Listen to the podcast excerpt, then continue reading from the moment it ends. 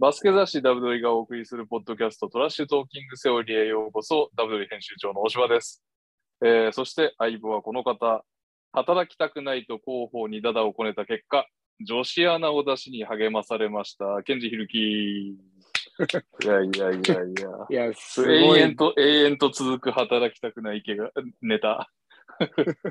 なんかすごいダメダメな人の扱いになってるんだけど、俺、いやいや、あの LINE 可愛かったですね。やだ、えー出たくないみたい そうそうそう。あれ結構よくあるんですよ。もう僕、僕仕事今日はしない、絶対しないとかって言うと、もう分かりました、今日は迎えに行くんで、頑張って働いてくださいみたいなこと言われるんですよ。えそうなんだ。今週こそやめてやるとかって言うと、またまたそんなこと言って働くんでしょとか言われるんですよ。もう扱いに慣れてきてるじゃないですか。そうなんでですよ。タジタジですよ、本当に。ちなみに番組のタグ付きでわざわざかなさんという方から、この後女子アナ組ちゃんとどうなったか気になりますってツイートが来てました。いや、なんか、はあのーストーリーにも上げたんで、はい。同じくだりを、イはいンスタグラムの。で、はい。それを、まあ、その、藤本久美ちゃんっていう岡山のローローカル局のアナウンサーの子がいるんですけど、まあ、えっと、見られてることが発覚して、でその時にはまだ顔合わせしてないわけですよ。はいまだ局に入ってないから。で、はい楽屋に入って、まだリハ、リハ前だから、まだ会ってなくて、はい広報の子に、え大丈夫かな？めっちゃ気持ち悪いよねめっちゃ気持ち悪くない？みたいなこと言ってたら、大丈夫ですよ。久美ちゃんはそんな悪い子じゃないですよ。とかってわけわかんない慰められ方をして、もう、あの、やっぱ最近本当に自分が日々おじさん化してるなっていう。その後、ちなみにネタにはされたんですか、女子アナからは？あ、いや、なんか全然もう、あ、どうも、あの、もう完全な業務です。完全なる業務です。はい、本日もお世話になります。よろしくお願いします。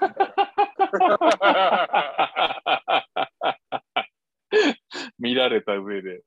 はい、見られた上でそれなんで、いやー、すがすがしいまでの業務でしたね。マンション、マンションファミリー。はい、マンションファミリー。いやー、一回見てみたいな。なんかネットで見れたりするんですか？はい。ネットではね、見れ、あ、なんか今後もしかしたらみたいなことを言ってましたね。あの、ちなみに、ね。えっと、ご存知ないリスナーさんのために言うと、えー岡山県と香川県で、えー放送されている、あの、OHK といあうテレビ香川でも、されてんだ。でそうなんですよ。OHK というテレビ局、えーのあの情報番組です。お昼の。のコメンテーターを僕がやってて、えーそれが毎週月曜なんですけど、っていうところから、えーこういうくだりが、くだらない話が、はい。はい。というわけで、ネット放送が来たらちょっと、オフにね、やってくれるといいな。ナンシオン、ピックアップナンシオンしましょ いや、いい、いい、いい。何を言うんですか？なんか今、う。このコメントいまいちだったなとか言うんですか、僕の。あそこの32分40秒のひるきさんのリアクションがすごかったですね。うんあの食レポはいただけないな、みたいな。いや、食レポは受けるわ。いや、食レポ毎回ありますからね。毎回っすか？食レポするヘッドほぼ毎回ありますよ。すごいっすね。同じことしか言えなそうだな、食レポとか。食レポ大変っすよ。だからやっぱプロの人すごいっすよ。やっぱなんか、うん見た目、食感、えー味、そして何かに例えるみたいな。そう、例えね。例えのイメージあるわ、食レポ。まるで何々のようにとか、いやもうそんなこと考えて飯食ってねえわと思いながら。うまいかまずいかだろみたいな。二択だわと思って。いやー、いや、とりあえず見よう。うまいかつ、うまいかどうか伝わりゃ、お茶の間の人は食うだろうって思ってますけどね。え、で、ひるきさんどういう戦法なんですか？顔いやいや、でちゃんちゃんとやります？よ。いやいやいや、ちゃんとなんんか例えとか。なんか、あのーもっと噛み切れないかと思ったんですけど、こうスッと入ってきますね。いくらでも食べれちゃいそうです。白いお米が欲しいですね、みたいな。それやってんの見たいな。どのテンションでやってんのか見たいですね。えー、ということで。あの岡山、香川にお立ち寄りの方はぜひご覧になってください。すごい、月曜日に出張しに行けばいいのか。え生放送ですよね、はい、生です、生です。えー、毎週生放送をこなしてんのか。それもすごいですね。いえいえはい。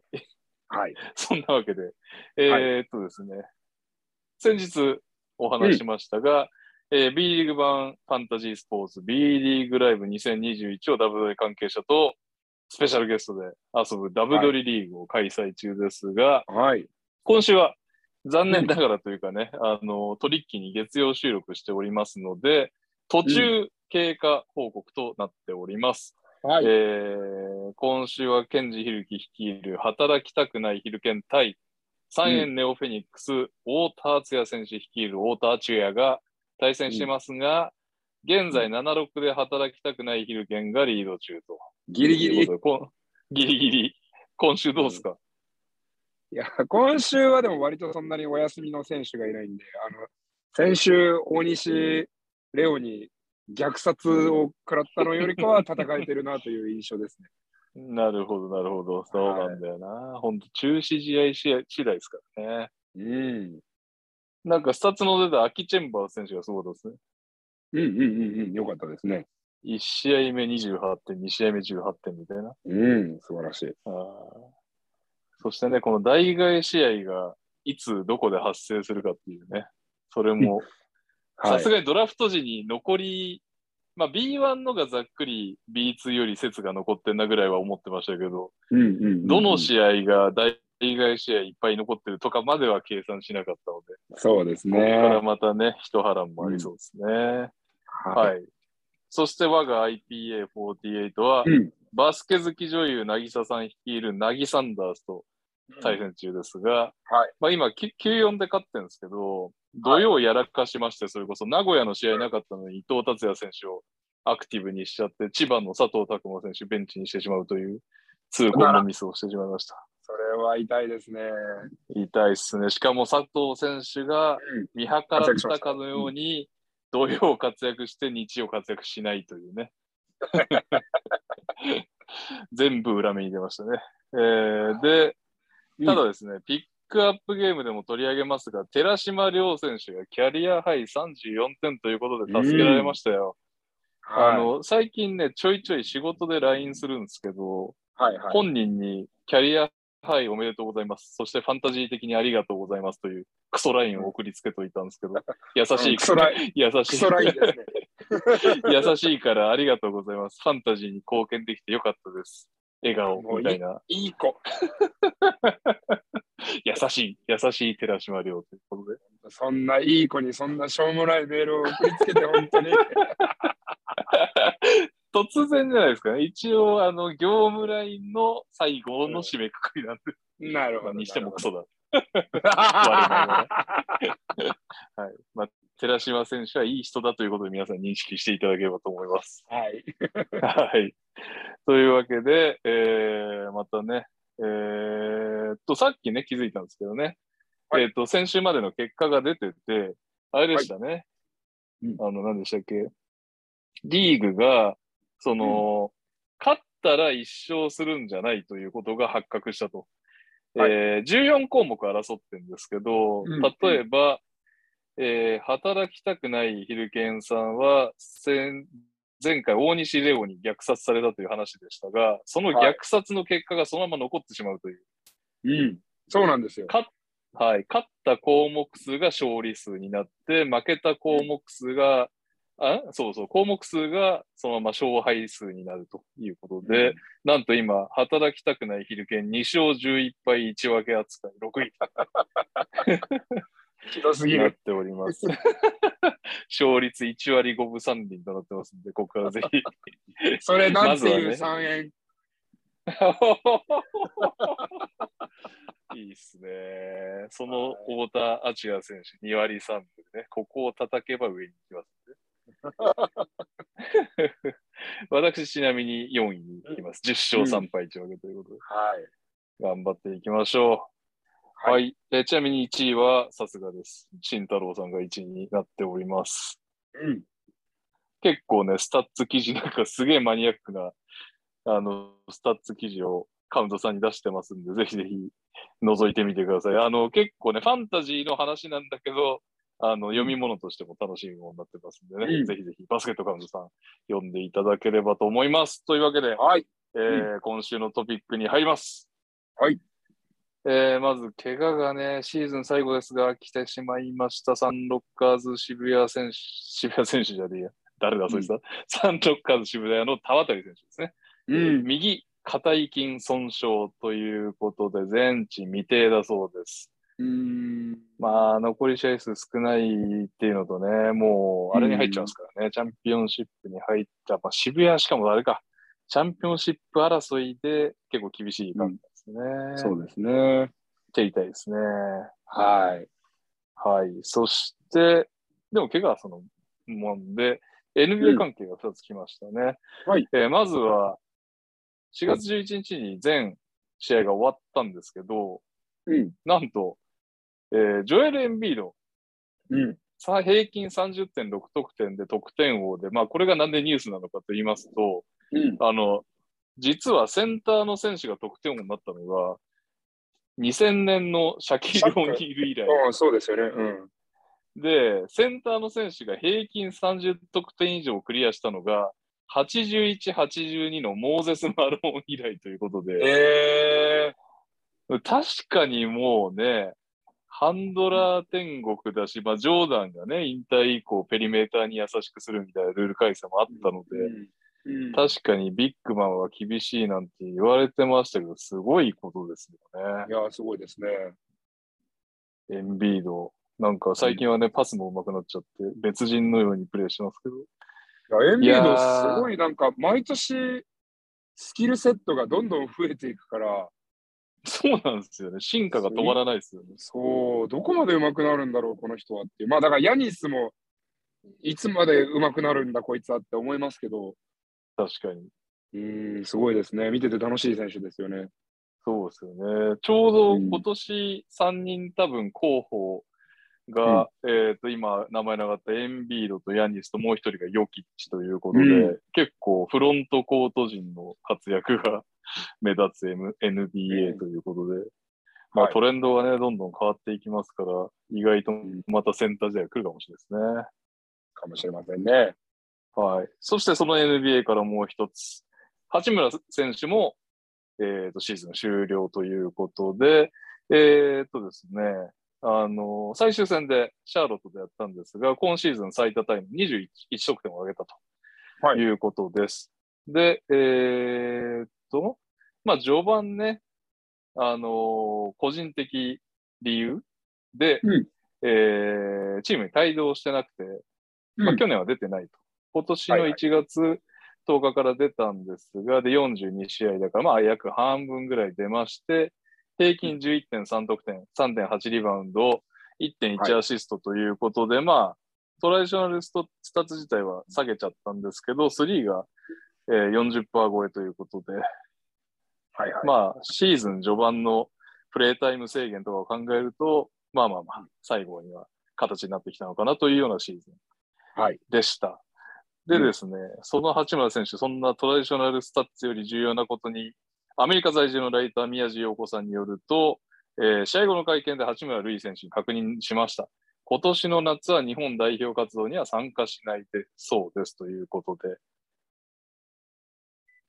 残念ながら、まあ日本代表にはというか、ホーバスヘッドコーチには残念ですが、うん。えー今年は日本代表合流せず、まあね、去年がね、オーバーヒート気味だったんでしょうから、ゆっくり休養そうですね。となるようです。はい。はい。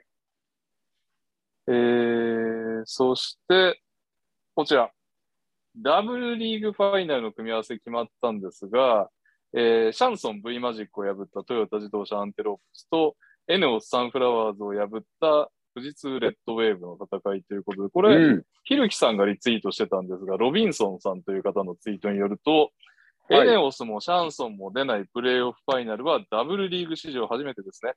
日本リーグ時代を含めてもずっとどちらかが2位以上だったので、うんサンフラワーズとシャンソン化粧品が揃って3位以下になるのは、共同石油が初優勝した前年の1977年度以来44年ぶり。44年。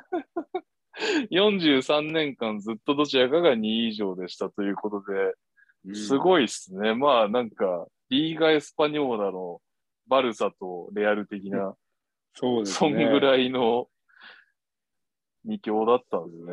すごいまあ、2です強っつったらね。最も近はもうエネオスですけど、はい。うなんか大柴さんも私も存在すらしていないという。確かに。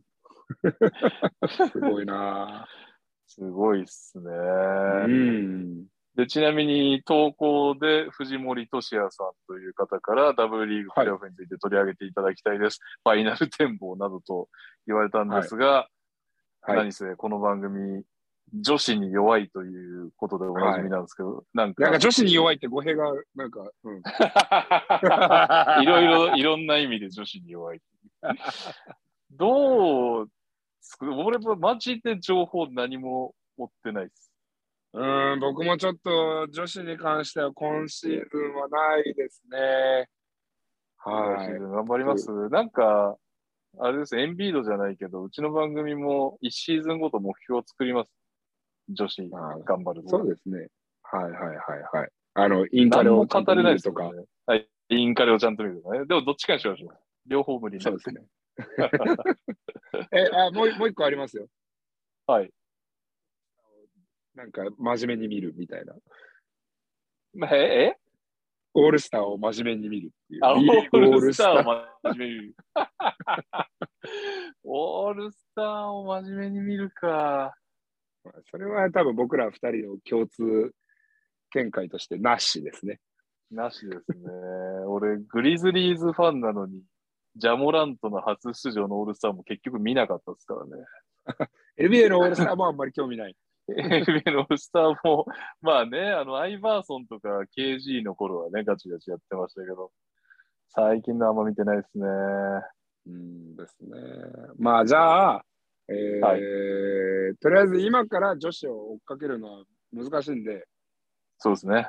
えー今シーズンは、インカレの決勝を見ましょあ、今シーズンは、今シーズンは？次のインカレの決勝、この次次のの？年末の12月、そう12月のインカレの決勝をちゃんと見ましょう。それに、までにちょっと詳しくなっておくみたいな。あそうそう、ちょっと微妙に大学生を知っとくみたいな。どどこドイツがどこに入りそうぐらいみたいな、ほら、メディアらしく。はいはいはい。このチームに合うんじゃないかなみたいな。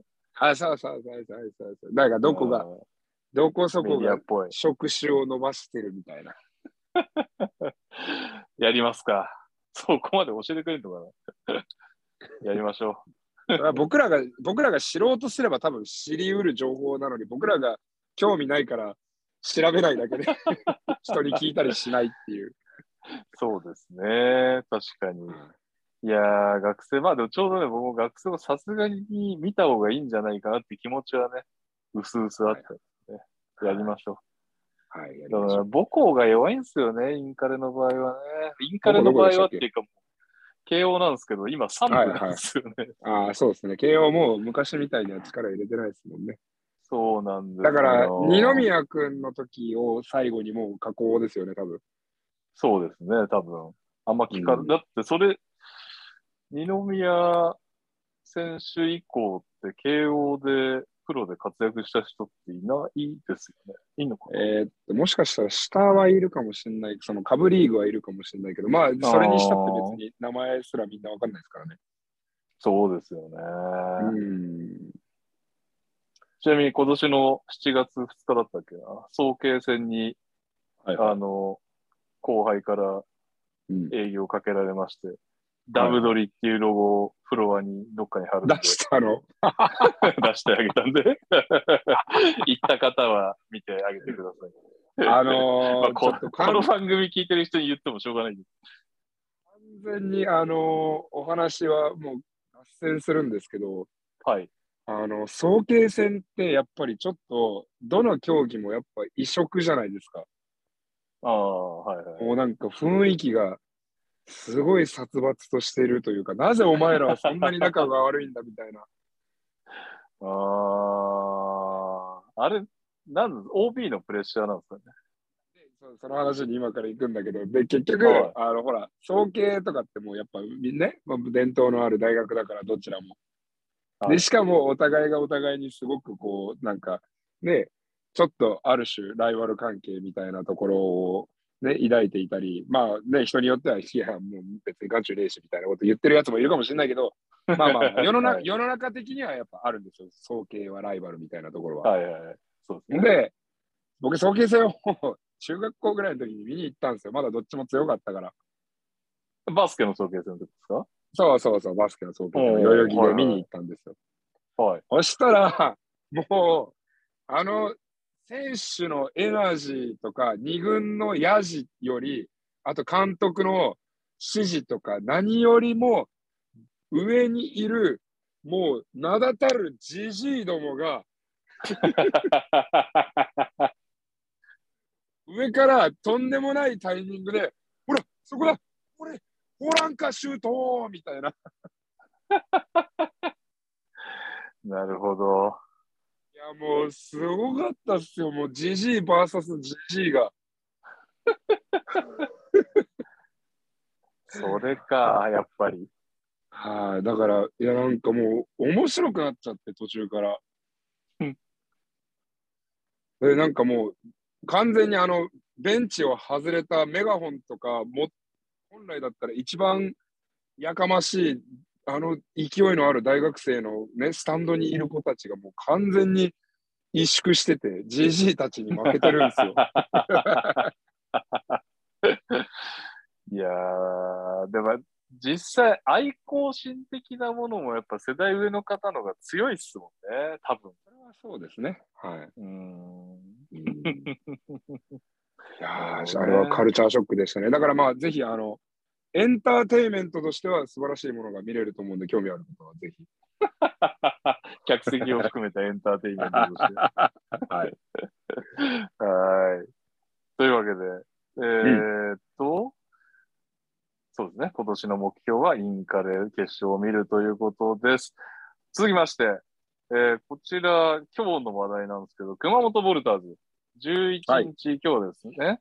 えークラブ内で2020-21シーズンにおいてコンプライアンス違反と認定するべき重大な事案が発生し、B リーグより制裁を受けることを発表した。あ、ごすみません。これ、まるまる、えーっと言います。キングさんの記事を読んでおります。はい。えー熊本では今シーズンインジャリーリストの不正運用及びパワーハラスメント行為に関する規約違反の事案が発生。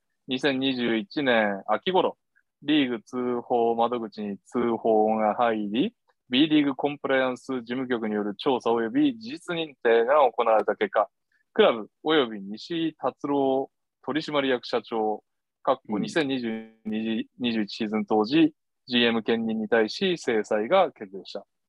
うんえーっと、認定された事実及び規約違反の概要、関係者から提出された SNS でのやり取りや関係者供述などの関係証拠を総合すると、えーこちらの規約違反でございます。5つ。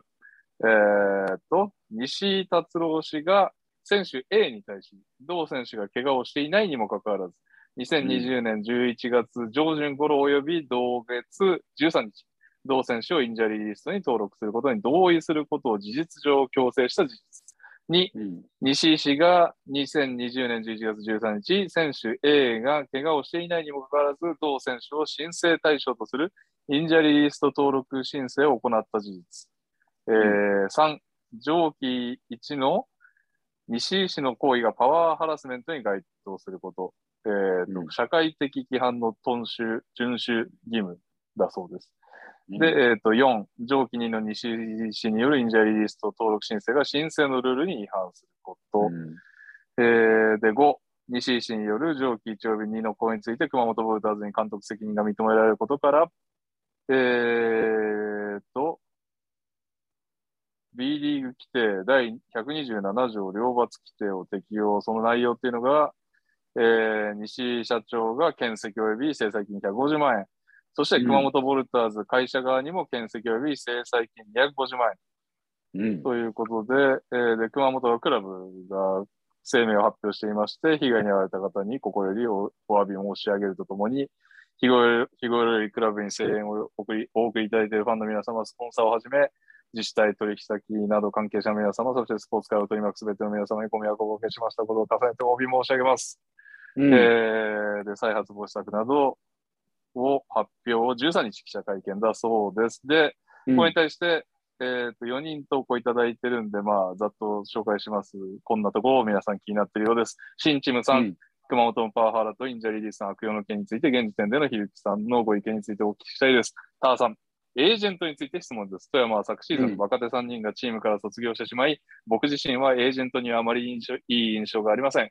熊本の選手へのエージェントもリスト入りを進めたらしいですね。エージェントって一体どういう存在なのでしょう。あ、これね。あれですね、もともと最初にその、インジャリーリストに入れたいってことを西井さんがエージェントに言ったっていうくだりがあったんですね。で、ヘキリーさん。制度の悪用もひどいし、なんかものすごいパワフラパワハラだと思うんだけど、譴責と制裁金だけでいいの？えー、スーさん。リーグとしてチームドクターなどの責任問題にはならないのかな？チームドクターはチームに言われて、うん、えっ、と、腰痛悪化っていうのを事実確認しないで診断書を出しちゃったみたいな話ですね。はい。うん、ということで、まずはいかがでしょう？ひゆきさん。えー、っとね、これ正直ね、あんまりコメントしたくないんだけれども、うん。まあ、ね、一応こういうメディアのお仕事をさせてもらって、なんかコメンテーターっぽいことをやってる手前、えっと、僕ができる範囲のコメントをするのであれば、うん、えっと、はい、契約内容が見たいです、その選手の。ああ、はいはいはい。えまあ別に、あと選手の名前別に出しゃいいのにと思って、だってこんなの別に追加版で日付調べたら一発でこんなん出てくるんだから。確かに。うん、意味わかんねえなと思って、まあまあ、それはいいとして、えっ、と、で、えー、まあ何かっていうと、これって別に、えっ、と、内容がわからないから、えっと、どちらを擁護もできないんだけれども、はい。その、インジャーリスリスト入りをほのめ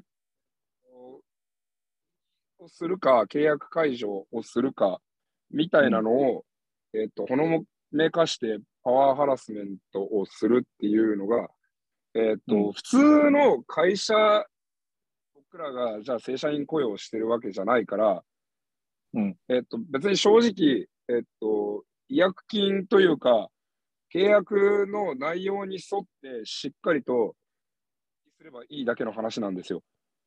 はい。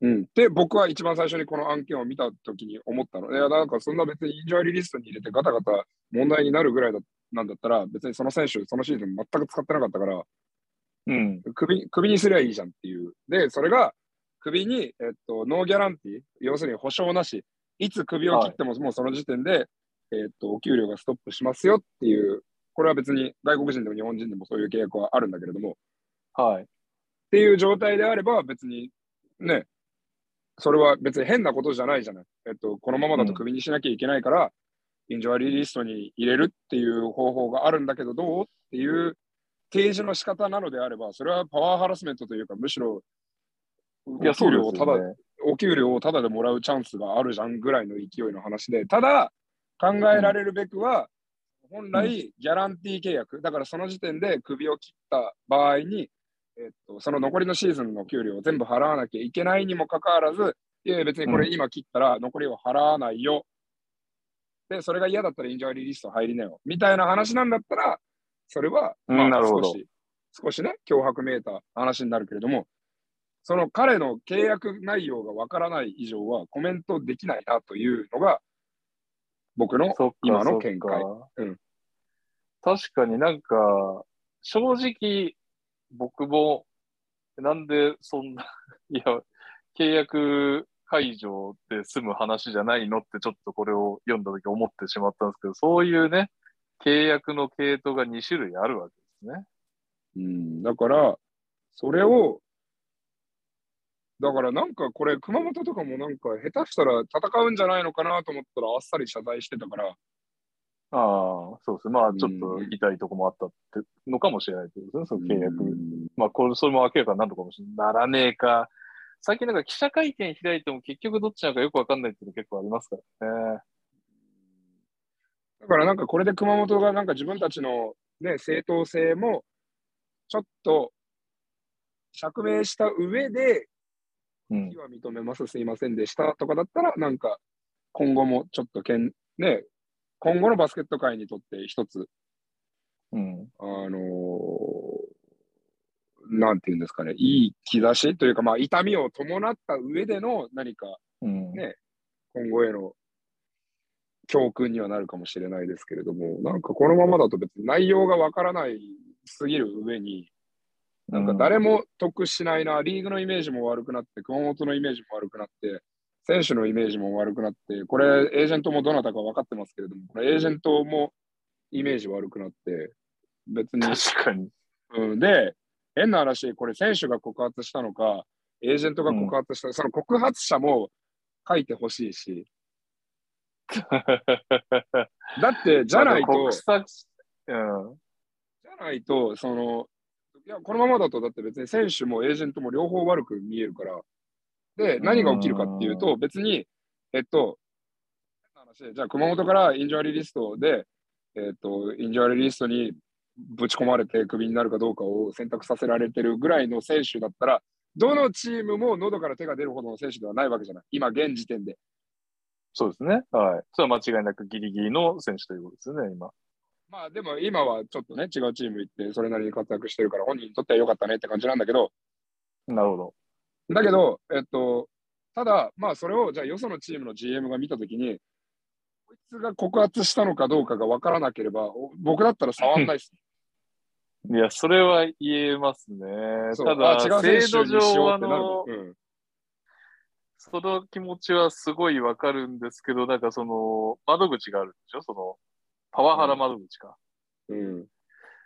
そこに、その、行った人の、あの、名前が分かっちゃうってことになっちゃうと、窓口に相談する人がいなくなるって心配が。でも本人が言えばいいんじゃないの、とか思うけど、本人とかエージェントとかが。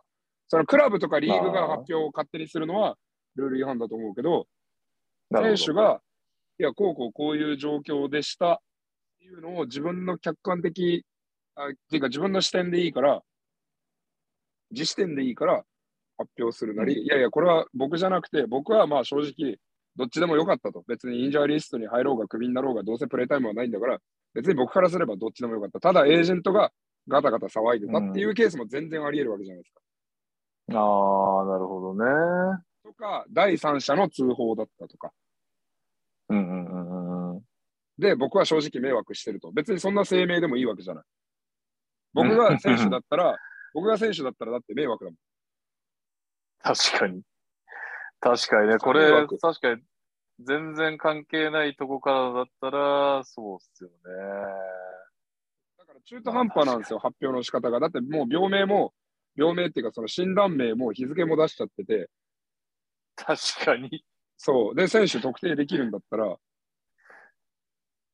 選手とそのエージェントが、で、そのエージェント名も別にインターネット遡って、彼がどの時点でどのエージェントと契約してたかなんか本気出せば全然調べられるし、うーん。だから、すごいね、発表の仕方がね、もう、もう、もう一個頑張って思ったのが僕の意見ですね。そっか。そう。だからパワーハラスメントも決して良くないし、今後リーグがもっといい方向に向かっていかなきゃいけないし、選手が悲しんだり、ファンの人たちが辛い思いをするのは、ね、それは今後やっぱり、そんなのは誰も見たくない。けれども、そうですね。その良くしていくための改善の発表かって言ったら僕はなんかあんまりそうじゃないなとは思いましたね。なるほどうね。ん。本まあわかんないだからね初めて見たけど、うん、結構活躍されてらっしゃいますね。確かに。それらしい方。今はね。うん。はい。うん、なるほど、そうだよな。いや、でもそうだよな。難しいな。だからこの話。熊本を擁護するでもないし、選手を擁護するでもないし、エージェントを擁護するでもないけど、発表の仕方はもうちょっと、もう一工夫いけたなとは思いました。そうっすね。うん、確かに。ただ、まあ、とはいえ、多分法律的な部分、リーガルな部分とかも絡んでくるかもしれないから、まあ、所詮ね、コメンテーターとかメディアの人間の僕らは、そのリーガルな部分、法律的な部分は専門家じゃないから、あ、そうですね。ねもしかしたら、うん、そういうところがあったのかもしれないなというところだけ、最後に付け加えておきますかね。はい。まあ、あとちょっとみんな気になってる、その、インジャリーリスト、これ、んもう、そう悪用ってことにななりましたけど、うん。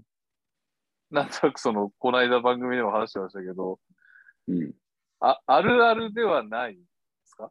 その、インジャリーリスト、あるあるというか、えっと、多分熊本の場合には、えっと、僕も資料、ちょっとまあ今日の今日で、僕今日仕事、死ぬほど忙しかったんで、もうざっと見しかしてないんですけど、えっと、はい。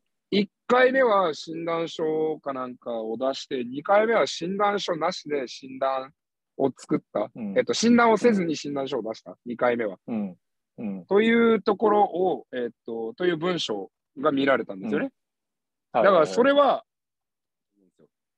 なんかいろんな方向的に。うん。うん。で、まあ、それをあそこまでバーンってはっきり書くってことは事実なのかもしれないし、多分、うんえっと、そういった方向性うん。っていうのは追加であるかもしれないけれども、はい。うん、ただ、そのインジャーリーリストを、その要するに、ね、プラス2枠のロスターとして使ううんっていうのは、えっと、まあ、正直、調べようっていうか、その、追求のしようがない。ちゃんと、えっと、チームドクターのとこに行かせて、うん。体を見てもらえば、えっと、怪我してない選手はいないから、はいはい。そうですね。そういう話になりましたよね。そう、ん怪我してない選手はいないから、えっと、何かしらの診断は下せるし、うん。うん、で極論人間が100%じゃないコンディションっていうのを訴えるのって、それ別にメンタルヘルスもそうだし、ね、体のこともそうだし、どんな異常でも訴えられるわけで、それが彼らがプレーできるかできないかなんていう規定はないから、うん。だから、えっと、なんだろうな、えっと、なんていうの、すげえ大げさな話言ったら、じゃあ、どこそこの選手がもう残尿がひどくて試合に出れる。で、でリーグが、いやいや、お前残尿ぐらいで試合出ろよって言えないじゃん。そうですね。そんなのは本人の体の感じ方だから。うん。そう。だから、なんかもうとんでもないね、例を出しちゃったけど。いや、でも大げさに言うとそういうことだから。うん。うん、だからその辺のルール整備をするなり、本当に、本当にキチキチってやりたいんだったら、その辺のルールを整備するか、まあ今回みたいに、うん熊本みたいに、その医師がちゃんと診断をせずに診断書を出してしまったやつは、厳格に罰していって、その他の部分に関しては、いやー、きなくせえなと思うけど、もうしょうがないで過ごすのか。うん。になっちゃうんじゃないですか。だからそれ以上でき、できようがない。まあ、か、もう故障者リストっていう制度をやめるか。なるほどね。はい。ん。かなと思いますあとあれね。あとは、なんかこれが、ちょっとその年の熊本のロスター事情とかまで分かってないですけど、あれをね、もうちょっと枠を広げるかとかですかね。うんうんうんうん。ロスター枠を広げるとかですかね。そうですねちょ。っと事情が。これもな、だから結局、なんでこうなったのかが分かんないと言いようもないですけどね。なるほど、そう、だから僕は結構、なんかその、おまあもちろんそのリーグのね、ツイッターも見ましたし、熊本のツイッターも見ましたけど、ものすごい引用リツイートついてたじゃないですか。おー、ついてたついてたんですよ。すいません、ちょっと今日も僕も時間なくて調べられなかっあそうそう、言ってたでしょう。100もうそれは100件、間違いない。200件平気でついてたんですけど、もうそのほとんどが、はい。もう袋叩きなんですよ。熊た。本ボルターズの。まあまあまあ。よまあ、想像できますね。その、そうネットのでそれ感じね。がはい。そう、なんか、すごい気持ち悪くなっちゃって、俺。うん。なんか別に熊本を擁護したいわけでもないし、そう、はいでもね、すごい気分悪くなっちゃって、だって、ある程度、ね、まあ僕は業界の中にいるから、やっぱ皆さんよりもうちょっと知識があるし、ね、実際どんなことが行われてるのかっていうのが、もうちょっと多分皆さんよりイメージできるかもしれないけれども、あの文章を見て、あそこまで何か疑いもなく、その 存在価値がないほどにこう荒れ狂う SNS がちょっとすごい気分悪くなっちゃってで多分それはだけじゃないと思うんですよ。えと考えるとはい。いやで多分僕だけじゃないと思うんですよ。それを、ねはいそうだそうだそうだ熊本が悪いってならならずにえなんかその、うんどっちがいい悪いとか以前にこのこの SNS すごい気分悪いみたいな状態になる。うんうんうん。なはい。んかその憎悪に満ち溢れてる感じ、うん。うん、が、やっぱ僕だけじゃないと思うから、まあそれであればもうちょっとなんか、白黒がはっきりつくか、まあ責任の所在をもうちょっと、はね、うん詳細にできるような発表の仕方っていうのを僕は欲しかったかなと思いますね。なるほどね。うん難しいな、そう、うーん。そう、そうね。そうですね。うんこれ、でも発表の仕方は難しいな。いや、難しいですよ。だからさっきも言ったみたいにリーガルの問題も絶対あるから。うん。そうですよね。うんそっか。第三者から通報される、まあ、でもそっか。第三者から通報されるパターンもあるのか。全然あり得るんじゃないですか？考えてもいなかったですね。うん全然ありえますよ。で、まあ、一つ言うと、そのパワハラ案件とかは今まで何個も出てきてるし、ね、うんハラスメントをなくそうっていうのも、えっと、いね、それはもう当たり前すぎる話なんだけれども、はいはい。やっぱり世の中に出てない情報もたくさんあるし、うん、あそうですね。その発表が実際100ゼロみたいな感じの発表にどうしてもなりがちだけれども、うん。実際内情を知ってる僕からすると、そのね、ハラスメントが起きた結果自体は、やっぱりしっかりとバスケット界の人間として受け止めて、やっぱり再発防止に努めて、みたいなのとか、もちろんね、その当事者とかはね、ある程度のリサーチがされた上でそうなってるんだけれども、じゃあ逆側がどうだったかとか、そういうのとかって、実際ね、結構もうちょっと裏がね、ややこしかったり、ドロドロしてたりするんですよ。うん。うん、だからなんか、か、うん、僕はね、なんかあんまりね、素直にね、こう、熊本がこうなってるから、だから要するに関わりたくないが一番でかいですかね。本音を言うとね。うん、なんか結構気持ち悪くなっちゃったな、僕はそれを今日見て。よし、俺も見ないとこ。今日、うん 見ないです。えめっちゃ気分悪くなるっすよ。まあでも、袋叩き文化はずっとありますよね。そう、だからなんかね、まあいいんですけどね、もうなんかみんな、もうみんな、なんかそんな、キルキ賢者を叩けばいいのにって。あの悪意を僕が受け止めます。イエス・キリストのような。そうそうそう、いいですね。イエス・キリストみたいなヒゲとか髪の毛してるし。あそうーはい。まあだまあまあまあ、ちょっと多分ね、あのー続報とかもあるでしょうから。そう、まず13日の会見でね、うんいやもう本当にうちの西井が悪かったすまんみたいな話になるのかもしれないし、またでも俺は新それ潟の、それは時みたいにそれで、はい。それで絶対トカゲの尻尾切り感はすごいから、どうなるんだろうね。ああ、なるほどね。うんそっか。なんかちょっとあれでしたもんね。新潟とかの時は、その、なんていうか、すなんですかね。10-0じゃない感を出してたんでしたっけ？ああ、だいぶ出してましたね。そうですよね。まあそういう話になるかもしれないし。そうですね。不安ですね。続報待ちですね。はい。はい。そういうわけで、えー、っとですね。なんだ？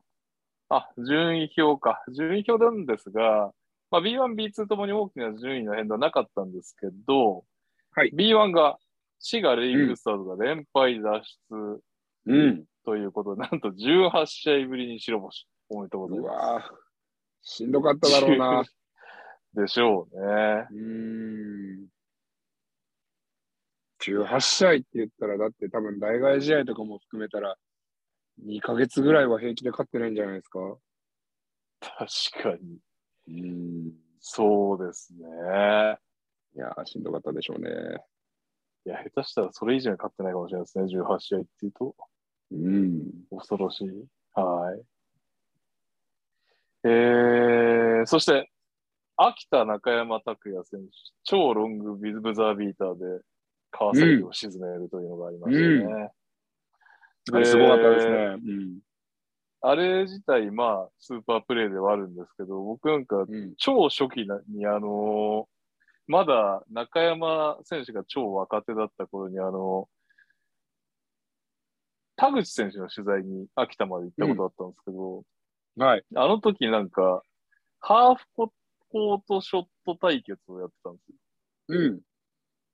で、谷口選手とか、田口選手とか戦ってたんですけど、で、大体ハーフコートから言ったら、普通体勢崩れるじゃないですか。ちょっと前のめりになるじゃないですか。うんうんうんうんうん。いくらプロでも、そのなんかステフェン・カリーとか、富永啓生とかを除くと、大体の人はうん。ちょっと前,、う前のめりになると思うんですけど、はいはい。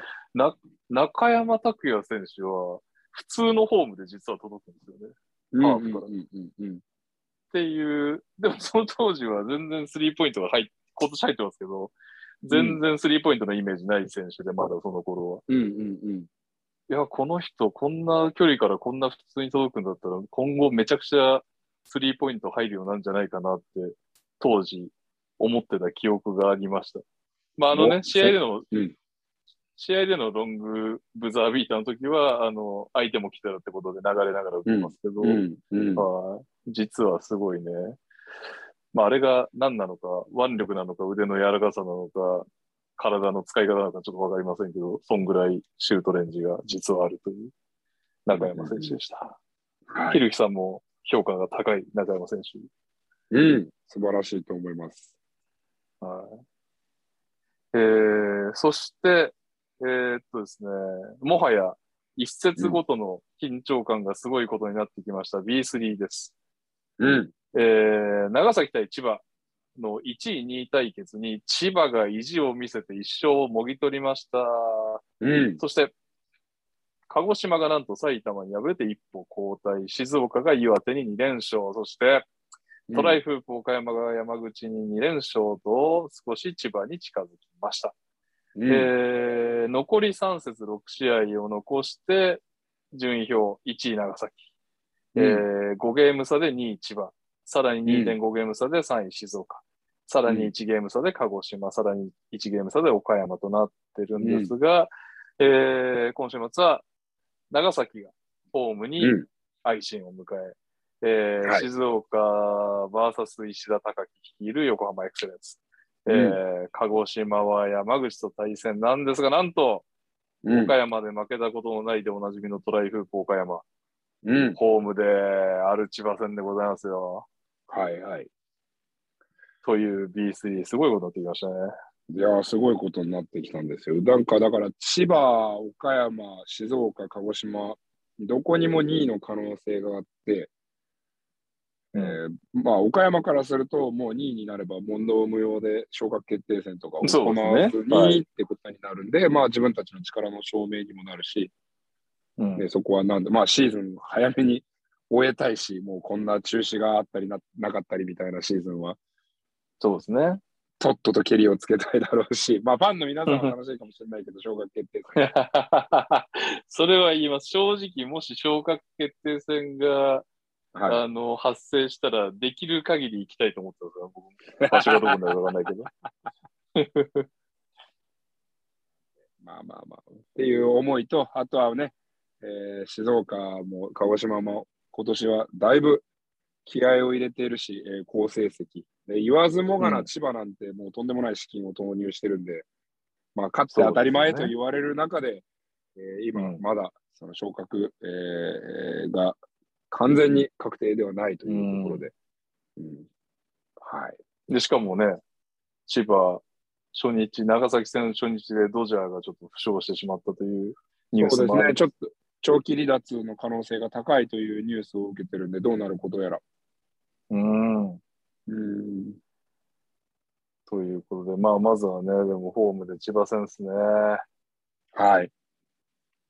ここを煮立てしたら 何ゲーム差になるんだ？えーとここに立てしたら3ゲームとかになるんじゃないですかね。今3.5か。うん。ん？違うかな。3.5そうゲーム差ですかね。いやいやいなので可能性はまだあるんですよね。や。ははい。い。では、ぜひぜひ、ちょっとね、来週の放送を皆さんお楽しみにしていただいて、うん。ひるきさんのどやりが聞けるのか、それとも反省の弁になってしまうのか、ということで、今後期待でございます。はい。そして、これでトピックが終わってですね、うん。ピックアップゲームのコーナーに行く予定だったんですが、何やらあケンジヒル お話があるという話だったんですけど、じゃあちょっとなんか YouTuber 風に言いましょうかね。えーこの度、私、えー、ひるきけんじは B3 リーグの佳境という状況、そして、えーテレビの生出演が月曜日にあるというこの状況の中で、ピックアップゲームを第1クォーターと第2クォーターの頭までしか見ることができず、皆様へのコメントなどなど申し上げることができません。申し訳ありません。はや流行りましたね、一連の謝罪シリーズ。でここから叩かれる人と、謝れて偉いみたいに言うわけわかんない信者みたいなファンとで戦うんですよね、また。コメント欄で。そうそうというわけでね、島根のファンの方、広島のファンの方、すいません。残念ながら、そういうことでございます。まあ、ちなみに、申し訳ない。はい。ちなみに、あの、2試合目っていうのは、あの、広島がね、意地を見せて、あの、ここまで、あの、島根と広島、まあ、皆さんもご存知の通り、非常にオフシーズンにこの大型補強をして注目されたチームだったんですけど、まあ、島根が、このもう完全にチャンピオンシップ勢いなのに来る、行く勢いなのに比べて広島は相当怪しいとうん。いう状況です。今のところそのチャンピオンシップとしてはね、相当厳しいという状況か、さらに、ここまで島根が3連勝してたんですが、広島、意地の一発一勝もぎ取ったという試合でございました。だからね、まあ、島根ファンの人はまあ別にいいのかもしれないけど、広島ファンの人、すいませんという感じですね。はい。はえー、で、なんだっけ、そうそう。あのー一応投稿来てて、短歌で、い。ラブはいアツさんってあの、延々と長い投稿を送ってきはいはた方はありましたね。覚えてらっしゃいます？それがね、はい。あの、短歌にまとめてくれたんですけどね、まとめきれなかったのが何個か来てるんで読み上げますね。あの、両試合現地観戦したという、とのことです。はいえー寺島がどうあがいても止まらない。鳥根はビュフォード、安藤、ブレーキということで、まあ、ビュフォードとうん安藤、えーうんペリン・ビュフォード選手、安藤聖也選手がブレーキだったという話なんですけど、鳥根っていうのがですね、なんと島根が今は回、いはい。えーと、鳥取開催だったということで、鳥根というワードを島根自体が使ってたという話でございます。はい。えー続きまして、広島のハンドラーへのケアがいい。何度も聞いたダブルチーム。まあ確かにね、広島がめちゃくちゃもう、あの、一戦のプレッシャー強めてて、ビフォード、まあ先ほどね、ビフォード、ブレーキとありましたけど、本当にやりたいようにやらせなかった、いいディフェンスがね、最後まで続いたと思います。そして、うん。金丸の変態的なタフスリー、ボクさん点上げ化け物ですね。これもう、金丸選手が気を吐いてて、まあ、30点近く、あのールージングエフォートにはなってしまいましたけど、30分、30点近く取ってて、それもなんかスリーももう超高確率だし、すごいタフな姿勢でも入れまくって、4点プレー2回入れたのかな？それでうんあの解説のボクさんが、もう化け物ですねとコメントしてた。うん。という話ですね。えー最後の一句。毎試合フル出場を目指す系、オフェンスチャージ何個取るんやということで、ニック系がもうね、オフェンスチャージの項目がファンタジーにあったら、まずニック系を取らないといけないぐらい、オフェンスチャージを。あれ？って、やっぱポジショニングの問題なんですか？やっぱただ倒れてるだけじゃダメですよね。まあ、狙いどころはありますね。あとやっぱり、うん相手の選手がどんなことを考えているかとか、相手の心理状況とかを結構、傾向とか、この状況だったら突っ込んでくるな、突っ込んでこないなとか、あと自分のことをどういう選手だと思ってるとか、あと、コーチ陣というか、スタッフ陣からどんな指示が出てるだろうとか、はい。シュートを打たずにドライブしなさいっていう指示が出てるんであれば、もうちょっとそこはうんうんね、あるある種山を張って正面に張って、はい、はいって言ったらチャージ取れるかもしれないですし、なるほどね。はい。データが頭に入ってるニック系ということですかね。はいで、ダブアツさん、試合見ても感想は20世紀梨を食べたくなりました。鳥取から以上ですよ。謎のどういうことコメントですとなってねますが、。はい。ありがとうございました。はい。でですね、今度は僕が謝らなきゃいけないんですけど、来週か、私ちょっとダブドリの総集ダブドリね、今ボリューム14を作ってるんですけど、うん全然終わってなくて、来週が私収録できないかもピンチということで、えっと、普段はこの時間にあの、事実の注目カードどうしましょうかっていう話をはいしてるんですが、はいこれはちょっと放送形態含めて追って発表ですかね。そうですね。え、それはいわゆるあれですか？あの、出版業界とかにありがちな、あの、納納期と呼ばれる化け物ですかね。納期と呼ばれる化け物が近づいてきましたね。正確に言うと再来週の火曜からなんじゃないですか。全然終わってないという、大変申し訳ありません、皆さん。佳境ですね。はい。えー、ひるきけんじの一人語りになるのか、はたまたなんとかゲストを呼べるのか、はたまた収録なしなのか、ちょっとわかりませんが、追って、えーと、ツイッターにて発表したいと思います。えー、というわけで、この番組では各コーナーのスポンサー様募集中です。ご興味ある企業様はツイッターでご連絡ください。そして、聞いてくださっている皆様、ご意見、ご感想は、ツイッターでハッシュタグトラッシュトーキングセオリーでお願いします。ということで、これまで読み上げてないやつ投稿いきましょう。はいえー、え、え、お、周平13さん。4月3日の金沢対岡山の入場者数が160人程度だったと記憶してますが、B3 金沢と B1 富山で合同開催とかは B リーグ的に可能でしょうか？林県からの集客アップなどが見込めたりするのかなと素人ながらに思ったのですが、あと2試合見れるのは個人的には嬉しいなと思いました。なるほどね。と、はい。岡山が広島のホームで試合してます。ああ、そうですよね。そう。だから、可能か可能じゃないかの話でいくと可能です。うん。良い企画かそうでないかっていうのは、えっとちゃんと練った方がいいと思います。集客はむちゃくちゃ苦労しました。広島にやっぱり岡山岡山の人があまり来なかったです。ただ、あ、まあそうなんだ。はい。うん、岡山島間より富山、金沢の方が近いんで、うん、なるほど。圧倒的に。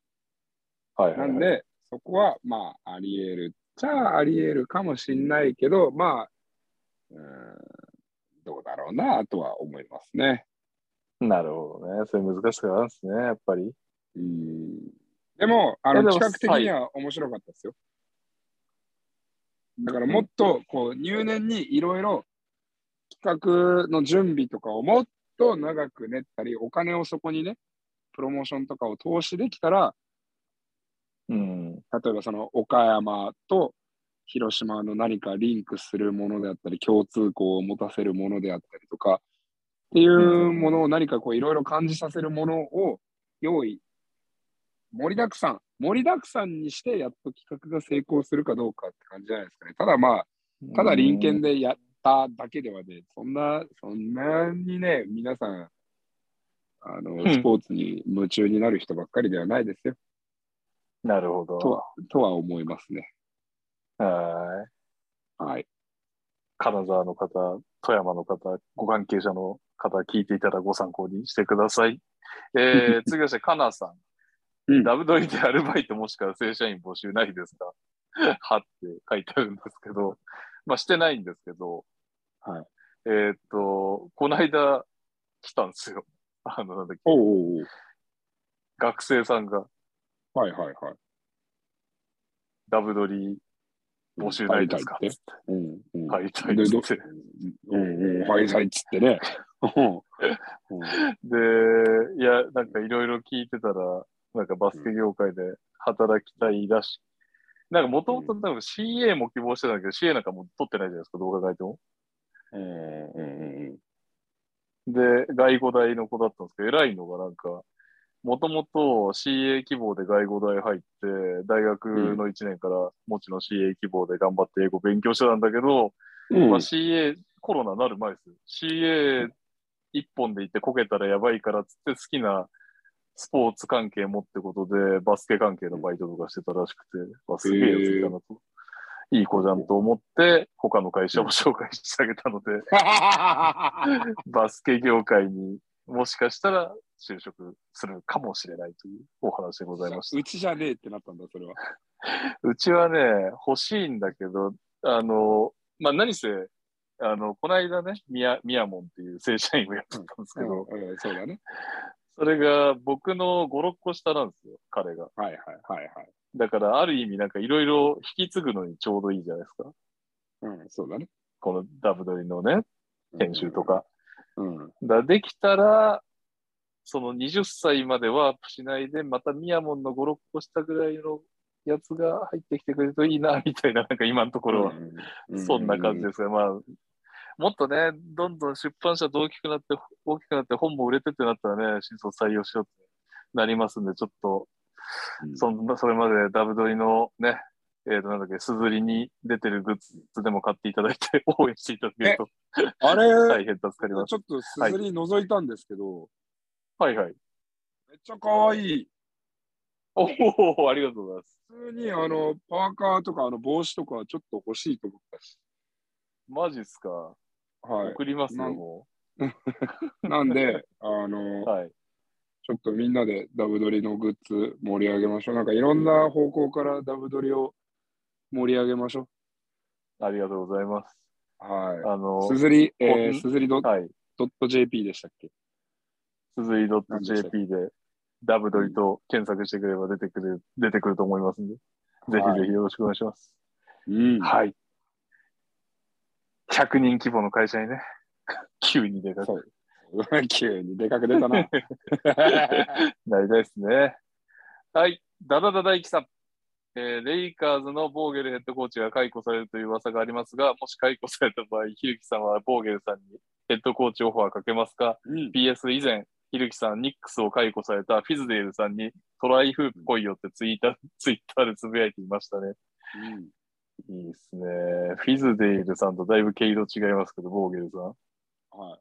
あ、いや、もう、えっと、オファーはもう出しますよ。な、なぜかわかりますか？ボーゲルさんが優秀だからではない。うん。わかります僕。が、僕、あ、どうぞ。働きたくないから。働きたくない。そう、私が働きたくない。正解した。はい。なので、ボーゲルさんにはもう、えー、年俸300万でオファー出させていただきます。何億からの、何億からの300万。はい、そうです。はいい。や、もう、それは日本ちょうど、うんはい。ボーゲルさん、ディフェンス型ですから。日本一年目、確かにペイペイです。ですよ。まあ、下積みですよ、もう、そんな言ったら。知らないですよ、そんな。うん、NBA, NBA 優勝とか知らねえよって。ああ、そうそうそう。うん B リーグなら B リーグのやり方っていう B3、のがある魔境で、魔境で勝て、魔境で。そうそうそうそうそう。そこで勝ってからガタガタ言えって話だ。絶対これ。えー、あそしたら僕が、はい。そしたら僕がボーゲルさんに、あの、なんかガタガタ言い始めたら、でもそれは契約解除かインジャリーリストかどっちか選べって言いますから。なんヘッドコーチのインジャリーリスト。新しすぎる。はい。えーはいキヨパンさん、ひるきさんにぜひとも入っていただきたい岡山の新マスコット候補がいましたので、ご報告させていただきますということで、うんあの、覚えてます？わ自分で、あの、マスコットの中に入るって話してましたが、ああ、言いました。なんと、うん、そのマスコットに人魚はどうだという話で、はいはいはい。すごいんですよ。これ、リンク先を見たら、うん、岡山県の、これなんていうの、円珠院ですかね。まあ、お寺さんだと思うんですが、うんうんうんうん。保存されてる人魚のミイラっていうのがあるらしいんですよ。うん。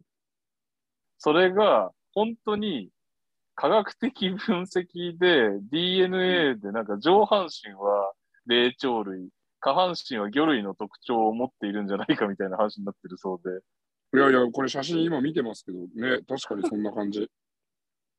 すごくないですか？うん。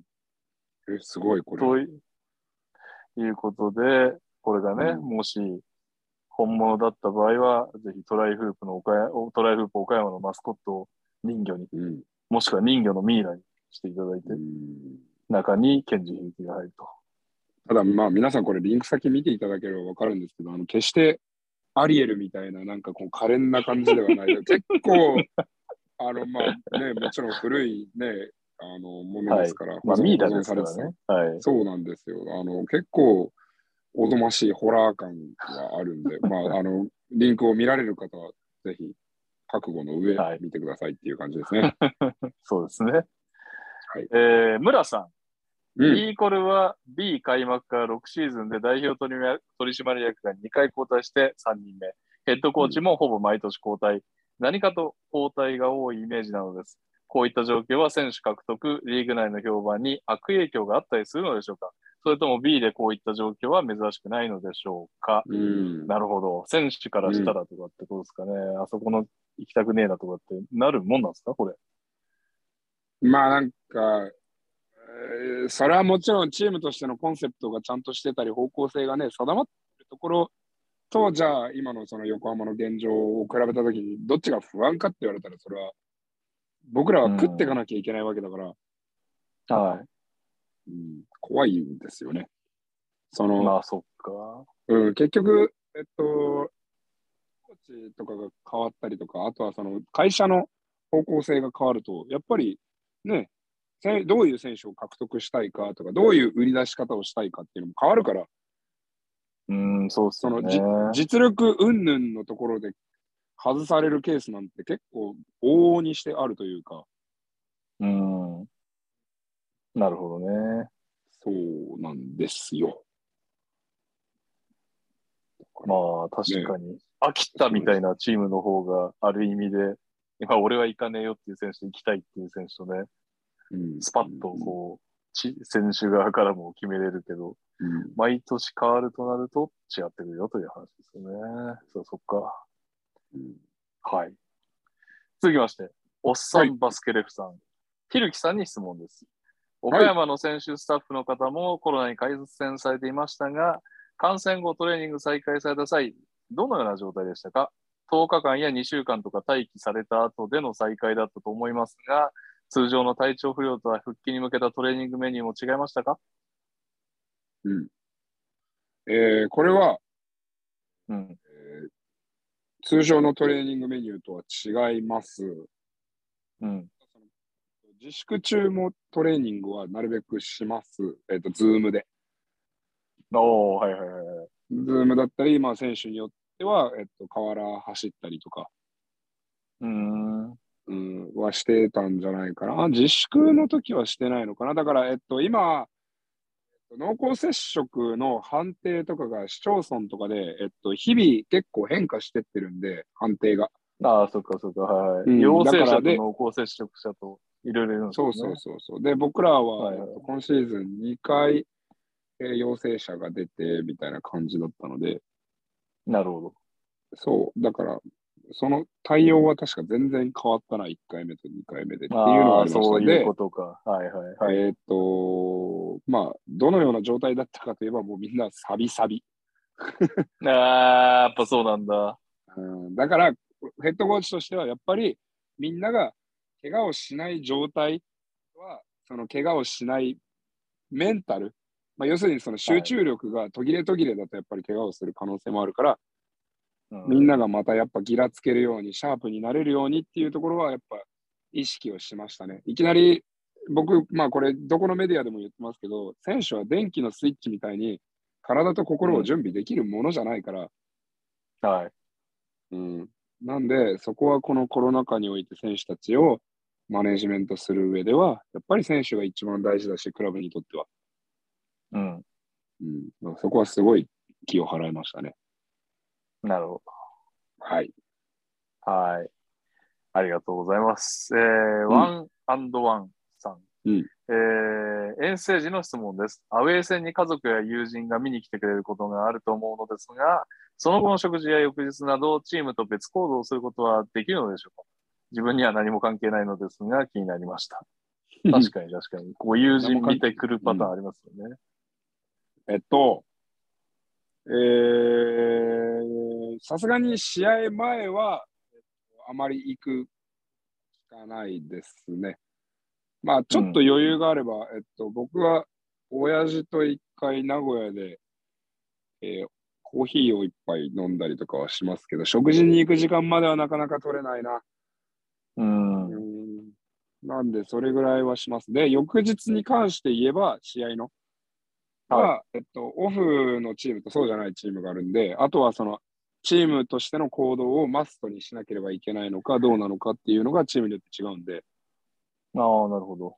で、えっと、今、コロナ禍におい、コロナ禍においては、結構どのチームも、その、例年よりかはかなり制約が厳しくなってるんで、結構どこも翌日の行動とかは厳しめのチームが多いのではないでしょうか。そうまあ、特別なね、そうだよな。はい。うん、家族家族がいたりとか、えっ、と、うんどうしてもこれをやらなきゃいけないとかって、まあ、その別に正当な理由があるんだったらね、どこにいたって感染のリスクはあるから、それは状況を鑑みて、ね、了承をすることっていうのはもちろん僕らだけじゃなくて、どこのチームもね、あるのかもしれないけれども、はい。といった感じです。なるほどね。ははい。ありがとうございます。えー、そして、あ、さっきもくれた周平13さん、こちらの先ほどですね。初めて質問させていただきます。4月3日の対金沢戦を観戦しました。ひるきさんは 自らテクニカルファールを取られに行きましたが、選手時代はコーチがテクニカルを吹かれるときはどのような気持ちでしたか？また選手間ではどのような雰囲雰囲気になっていましたか？こういいですね。自らテクニカルファールを取られに行きましたが、いた、行った記憶ありますか ?4 月3日の金沢戦。あー、ありますね。うちの、えっとね、ガードの子が相手のガードとちょっともみくちゃになって、はい。で、まあ、うちの選手がやり返した感じになったんですよ。なるほど。はい。で、えっと、で、アンスポーツマンライクファールを取られて、うんうんうんで、まあ僕としては、その、まあ該当する相手の選手が結構、その前日の試合から、うちの選手にガツガツガツガツ、ちょっとね、見えないところでガツガツやってたから、結構気に入らなかったんで、で、まあうちの選手もストレス溜まってたし、あの、はいそれを取るなら、いや、両方取れよっていう話だし、まあその前から、えっと、その前日からちゃんと見とけよっていう話だったんですよ、僕の主張は。なるほど。うん、合ってる合ってないは別として。で、はいえっ、と、まあ、あとは、その、選手がフラストレーション溜まった時に、まあ、あのタイミングでは、えー彼のフラストレーションが溜まっているのを、が現れて、まあ、ある種やり返したという部分もあるけれども、彼の、ね、その、フォーカスをもう一回自分のバスケットに向けるために、もう引き受けたという感じでしたかね。なるほど。だからもうむちゃくちゃ言いましたよ。もう、いや、そっち取るんだったら両方取ればいいじゃないの。何見てるんですかって、昨日からずっとやってるじゃないですかって言って。ずーっと手使う選手でしょ。もうそれ昨日からずっと言ってるでしょうよ。あなたスカウティングしてないんですかみたいな。で、こっち向いてムッとしてたから、いや、テクニカル取りなさいよって言って、取りに行ってるんだから取りなさいよって言って、テクニカル吹いてくれました。結構じゃあ我慢したんだ、審判。そう、なんか、いや、だから、いや、あれね、めっちゃ面白いのが、レフェリーが、に対してテクニカルをなかなか取らなかったの、取りに行ってんのに。はいはいはいはい。で、うちの選手はもう僕のことをね、3年間ずっと一緒にやってるから、はいあもうこれは、あこの人はこういう時に選手より自分のそのテクニカルを取りに行って、もう終わらせようとしてるなみたいなことを選手たちは分かってるんだけど、レフェリーはね、はいそれすぐさま感じ取れる人と感じ取れない人がいるから、僕がもうブヤービヤ騒いで、テクニカル吹きなさいよって言ってんのに全然吹かないから、もうなんかずっと怒んなきゃいけないの、取るまで。だからでそれを終わってからせん、選手とかあのアシスタントコーチ陣に、なんか、はい。取ってくれなくて、ずっと無理やり怒ってましたねとかって言われて、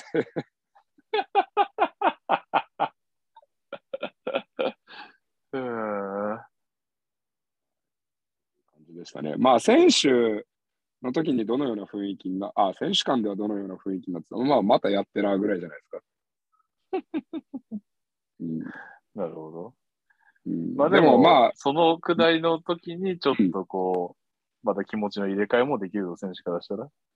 まあ、という、まあ、でも僕はなるべく僕が主役にならないようにはしてるし、あくまで選手が少しでも有利な状態に持っていける。だからそれは彼らの集中力かもしれないし、僕がレフェリーの頭の中に入り込んで自分たちの有利な笛に持っていくことかもしれないし、うんまあ、はたまたレフェリーが見えていない点を強く指摘をして、彼らに気づいてもらうように努力をすることかもしれないし、まあ、いずれにせよ、僕が主役にならないようにというのは、えっと、つけてはいます。それが毎回100%遂行できているかどうかは別として。うーん、なるほどね。うんあくあくまで試合は選手たちのものであって、はい。彼らが輝ける場所であってほしいなとは思う。あ、だからまあ、レフェリーの方が主役になってるときは結構怒っちゃいますね。感情的になっちゃいますね。うーん。あなたのこと見に来てるわけじゃないでしょうよって言って。うん、あ、もうそこまで言うんですね。あ、言います、言います。平気で言います。えー、うんなるほそう。でも言い返してくればいいのになんかね、なんか、なんか、すごいただただイライラするだけだから、あ吐き出すのが下手だなと思って。だから言い返してくる人はね、いや、僕だってそんなつもりないですからとかって言うから、ああ、分かったっつって、で、それで終わるんだけど、話は。ど。あなんかね、無言でね、笛とかを加えると、あ、何それ、みんな話す気ないの？なんか笛で脅してんの？みたいになっちゃうから、僕もテンション上がっちゃうから、そういうのが。え、何それ？何？何？今、今、銃突きつけたみたいになってるんですか？さみたいになっちゃうから、でそういうこと言うと大体テク取られるし。あ。なるほどね。いや、一回回してもらいたいな。いや、だから、あの、ま、マイクドアップ何を喋してほしいですよね。やってほしいですね。NBA のコーチにマイクつけるみたいな。やってほしいですね。相当ブツブツ言ってますからね。名台詞ありそいや、でも意外とね、レフェリーのことなんてね、ほぼ考えてないですよ。うな。ああ、その、試合が進んでる間はね。そうそうそう。意外とね、あの、笛のことなんかも別にどうでもよくて、うん。まあ、瞬間的に沸騰しますけど、レフェリーに関しては。ではいも基本的にはもうね、あんまレフェリーのこと構っているよりも、ああ、今、この選手のスペーシング悪いなとか、この選手ボール触ってないなとか、そういうこと考えてますね。うん。なるほどうんここでディフェンス抜けがあるなとか。これやってもいいのかな？なんか B3 だったら OK してくれたりするのかな？うん。本当になんか、お岡山さんの試合って、ていうか別にそこに権利なくないですか？僕ら以外に権利なくないですか？確かに。その映像は、そうっすよ使っちゃいけないけど、音声ははいはい。ないんじゃないかな。っていうか、証明しようがなくない？みたいになっちゃうんだけど。まあ、証明はできるか、別に。で証も明できんじゃないですか。証明はできるけど、とはいえ、映像も別に試合の映像じゃなかったらいいんじゃないですか？まあ、ひるきさんが映ってれば。そうですよね。だから僕の変ななんか、もう、ガーって食わついてる顔かなんかのアイコンかなんかを出して、そこに音声をひたすら流し込んでおくっていう。いいっすね。うんやりましょう、今度。いや、でもいいです。もう結構口汚いんで。結構、結構口汚いんですよ。なんか、わあ、あのレベル酔っ払ってんのかよとか言いますからね。ダメだ。ダメだ。やっぱやめましょう、この企画は。はい。最後かな、この方が。えー、キッドさん。各チームのホームアウェイの勝率を比較したときに、アウェイの方が勝率が高いチームがあります。そのチームはホームの演出などを変える必要があると思いますかまた、ひるきさんは演出がかっこよすぎて聞き入って試合に集中できない、もしくはダサくて上がらないという経験はありますか？演出か。演出の問題なんですかね。ホームアウェイでアウェイ勝ってチームあるんですアウェーの方が強いチームありますけど、えっとね、ね。うん。ダサくて上がらないはあるです。かっこよすぎて集中できないはないです。ダサくて上がらないはマジで JBL の時は死ぬほど思いました。マジでどこの会場もくっそダセえなと思ってました。えー、それ音楽とかがどうですか？すごかったもん、なんかテケテケテケ音もディスディスコみたいなテケテケ音。あーそう。ねだからまあ、だからその JBL の時のもう唯一の救いがもう僕が北海道に所属していたっていうことと、うん。あと宇都宮さんがいたっていうことですよね。ああ、その二つは、いい音楽流しただと。そう。まあ音楽であったりとかうん演出にセンスがあったりとか、うーん。うんまあどことは言わないがもう明らかにダサいチームとかやっぱあるじゃないですか。ああ。ダサいも通り越せばね、難しいっすよね。まあそうですね。ダサいも通り越せばやっぱりね。うん。あの、ほん、ちょっとそのなんだろう、本当に本気演出しようとしてダサいともうなんかあんまりね、ちょっとコメントするのもかわいそうな感じになっちゃうけど、なんかなんかダサさを狙ってるみたいなうん。ところもありますもんね、たまに。そうですね。ハックルズみたいな。そうですね。まあダサい、JBL ダサいチームランキングみたいなのやります？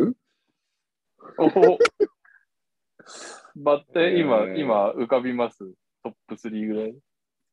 トップ3いけるっすね。おえたただ、まあ、うん順、順はい不動ですけどね。ああ、そうですか。はい。だから、まあ、ダサいトリオ。ダサいトリオ。はい。ダサいトリオはもう、えー、三菱電機ダイヤモンドドルフィンズ、おーえー、川崎、えーっていうか、まあ、当時の東芝ブレイブサンダース、おーえ OSG フェニックス、並びに浜松東三河フェニックス、並びに三円。円ネオフェニックス。だもう3円はもうずっとダサいから、もう3円はむしろダサくいてくれと思うんですよ。え、今もってことですか？三円さんのホームでゲーム見たことない。はい、見たことない。見たことない。基本的に結構ダサいっすね。へーいや、で、違うんですよ。だから3円は、あの、うん。3円間が僕は結構好きだったんですよ。僕も3 3円円にいたじゃないですか。いましたね。はい。で、あの時が多分もう3円間がある年の最後か、その次の年が多分最後だと思うんですよ。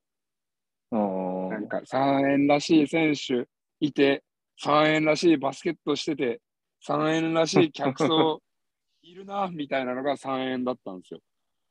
なるほど。独特の文化が。独特だったです。いや、まあ、むちゃくちゃなんか身内乗り感がすごかった。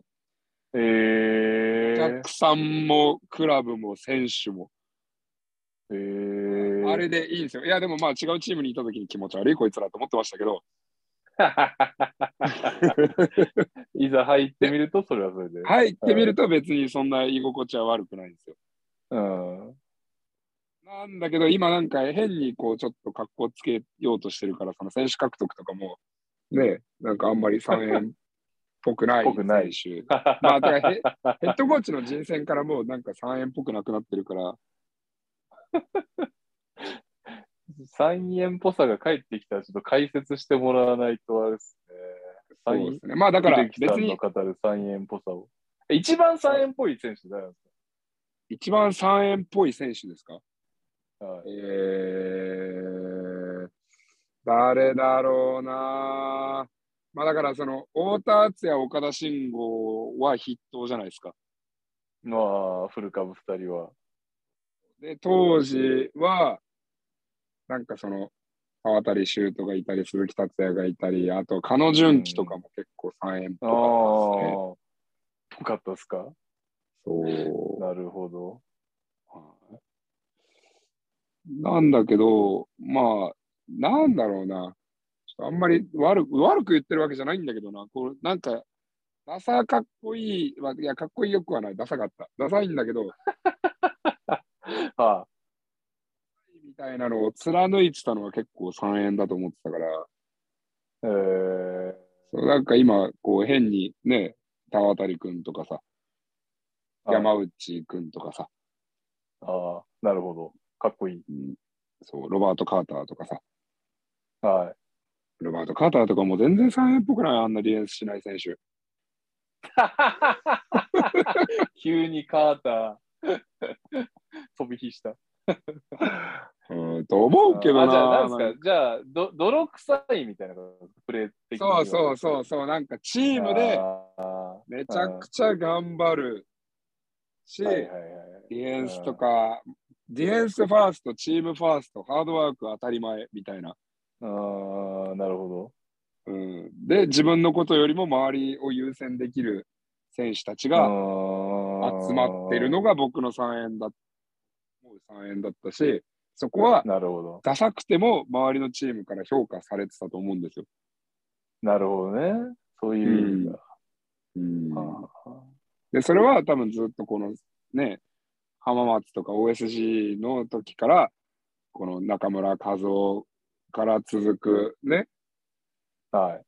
遠山さんであったり、河合隆二さんであったり、東野さんとかが割とこうみんなディフェンスを重んじるタイプのコーチたちが多くて、まあ藤田寛子にしてもそうだし、あーあー、そうですね。うんそうまあでも勝てないとな、やっぱりちょっとその方向転換とかもやっぱり考えなきゃいけないですからね。まあそれの変革期が今なのかなっていう感じですけどね。なるほどね。はい。どっちに行くのかという。うん、大丈夫かな？オフェンス、オフェンス革命を起こすかもしれないです。はい。なんか怒られないかな、後から。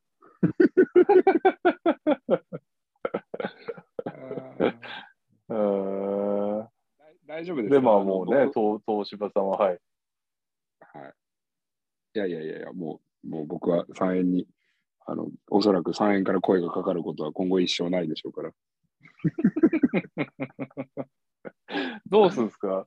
もう、3円らしさを取り戻すためにはお前が必要だって言われて、口説かれたの3円のお客さんめっちゃ僕のこと嫌いでしたからね。え？なんで？なんかファンカンの時にめっちゃ文句言われましたからね。マジっすか？そなんかそんなことあるんですかっていうか。ファンカンの時になんかトークショーみたいなのをやってて、はい。で、その時にまだね、来期の契約とか別に何も決まってなかったんだけど、その契約交渉がまだだったんですけど、はい、なんかお客さんが、なんか僕がブラックジョークかましたんですよ、いつもみたいに。あーこうやって言ったら、お客さんが、なこと1年、一年間もここにいて悪く言いやがってみたいなこと言って、なんか、すげえプリプリしてるお客さんが いたから、あ僕もなんかちょっと、僕そういうのやっぱり人をおちょくるのがもうなんかて、もうし、ねちょっとどうしても止められない差がみたいなのがあるから、あ、ごめんなさい、気に入りませんでしたか？大丈夫ですよ、もう来季はいないですから安心してくださいとかって、その場でマイク通して言ったら、もうみんな会場にいる何百人かがシーンってなって、GM は顔真っ青になってるし、めっちゃおもろいと思って、いや、なんか、そっか、そっか、そっか、そっか。だ地元ネタだったんですよ、そのブラックジョーク。地元ネタ、多分ね、その豊川とか豊橋が、あの、ね、エンタメが何もないから、やっぱもっとフェフェニックスを盛り上げたいですを多分結構ひねって悪く言ったんだろうな。なるほどね。うんはい。はい。で、なんだっけ？えっ、東芝？と、名古屋やったのか？名古屋と名古屋東名古屋と東芝？はもう、もう別に、あの、ただ単に音楽です。芝ああ、なるほどね。音楽もうが東芝はもう、東芝はというか、ブレイブサンダースはもうね、DNA になってからだいぶ変わりました。だいぶ変わりましたね。あーうんまあなんかあれだせせ、なんかチームとしてはね、なんかまだおなじみのメンバーもいるから、あれですけど、うんうんうん。本当見せ見せ方とか YouTube とか全然ね、すごいですよね。こんな変わるんだっていやいやわかるね。一番変わったんじゃないですか、B リーグになって。本当っすよね。うん。本当しかも数年で。いや、すごいもんだわ。うん。うん。はい。はい。というわけで、はい以上ですかね。はい。はい。今週はすいません。月曜収録ということで、はい。お疲れ様でございました。本当にすみませんでした。ピックアップゲームは、まあ、しょうがないです。はいということで、来週は先ほどうん申しました通り、私が大ピンチですので、おそらく、ひるきさんの一人語りかゲストか、やらないかわかりませんが、えーとちゃんとツイ ツイッターでは、えー告知いたしますので、はいこ。ちらをご参照いただければと思います。ということで、ひるきさん、今週もありがとうございました。ありがとうございました。えー聞いてくださった皆さん、来週もと言いたいところですが、ツイッターをご確認よろしくお願いします。ということで、うんえー来週か再来週も聞いてくださいね。バイバイ。バイバイ。